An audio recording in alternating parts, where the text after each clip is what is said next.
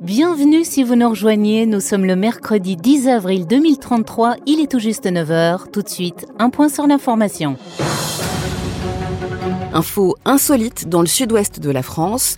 Suite à la grippe aviaire qui a décimé les élevages de canards, un pot de foie gras a été mis aux enchères et acheté pour l'incroyable somme de 30 000 euros.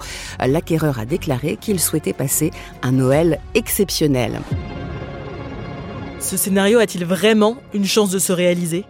Dans la saison 2 de Zootopic, les scientifiques nous expliquent qu'aujourd'hui comme demain, la santé des animaux, c'est aussi la nôtre. Zootopic est un podcast d'anticipation imaginé par l'ANSES en collaboration avec The Conversation, à écouter sur toutes les plateformes de podcast.